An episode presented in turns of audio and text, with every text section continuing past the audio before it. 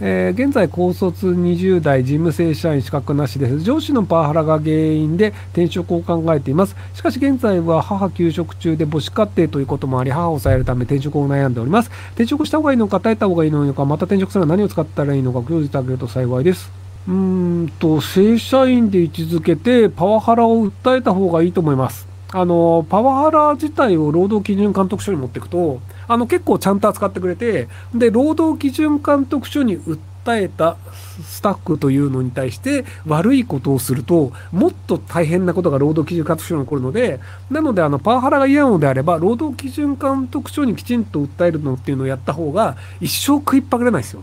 なので、あの、お母さんのこともあると思うので、あの、労働基準監督署に行くっていうので、戦った方がいいんじゃないかと思うんですけど、で、どうやって戦っていいかわからんっていうのであれば、あの、ホテラスとかで30分であれば無料で相談できますとかっていうのがあったりするので、なので、一回その弁護士さんに、あの、こういう状況で、その、どういう証拠があったら労働基準監督署で勝てますかっていうので、それ聞いて、じゃあその、タイムカードだったり、メールだったりとか、その、あの、言われた内容を録音するだったりっていうので、証拠を固めて、労働基準監督署に行って勝つっていうのを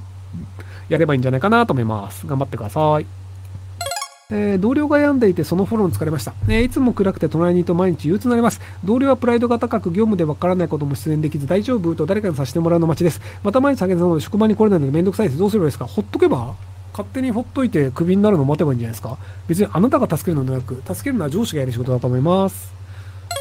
えー、学校の先生のセクハラや体罰等の不祥事を見ると、教員はいずれ AI もしくはロボットに書いた方が良いのではないかと思いますが、エレクさんどこかですか？えっと、セクハラや体罰をやるのは本当にごく一部で、まっとうな先生の方が多いですよ。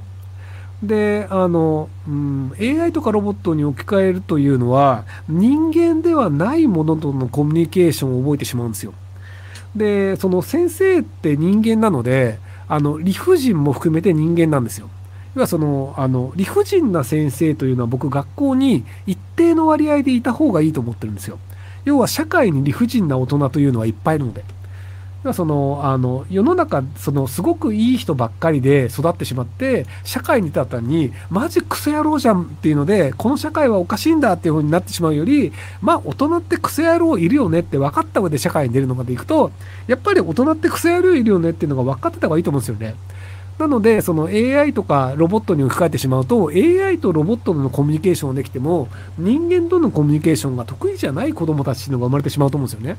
なので、その理不尽を教えるという意味で、僕はあの、体罰ある程度賛成派だし、先輩がある程度ひどいことをするというのも、学校の中では学ぶべきことだと思ってるんですよ。まあ、それであの、自殺しますみたいなレベルだとさすがにまずいと思うんですけど、でも世の中会社に入ると、あの、無能な年上が先輩社員として偉そうに振る舞っていて、あ、でもこいつに従った方がこの会社の中ではうまくいくんだな、みたいな処世術を学ぶというのは、やっぱり人類必要なんですよ。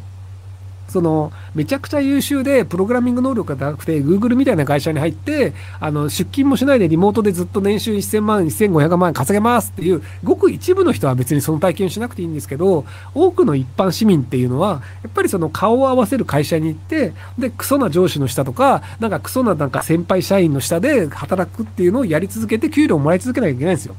で、教育っていうのは、そう、天才のためにあるんじゃなくて、あの、庶民がどうやってうまく生活するかというのを教えるための組織なので、なので Google 入っちゃいますみたいな人はどうでもいいんですよ。そいつは別に学校行かなくてもいいんですよ。なので、あの、庶民がその会社の中で、あの、立ち振る舞いをするためには、やっぱり世の中に理不尽はあるよねっていうのを学んだ方がいいと思うので、なので、あの、世の中の良くない部分を学ぶというのも学校の役割なんじゃないかなと僕は思ってます。はい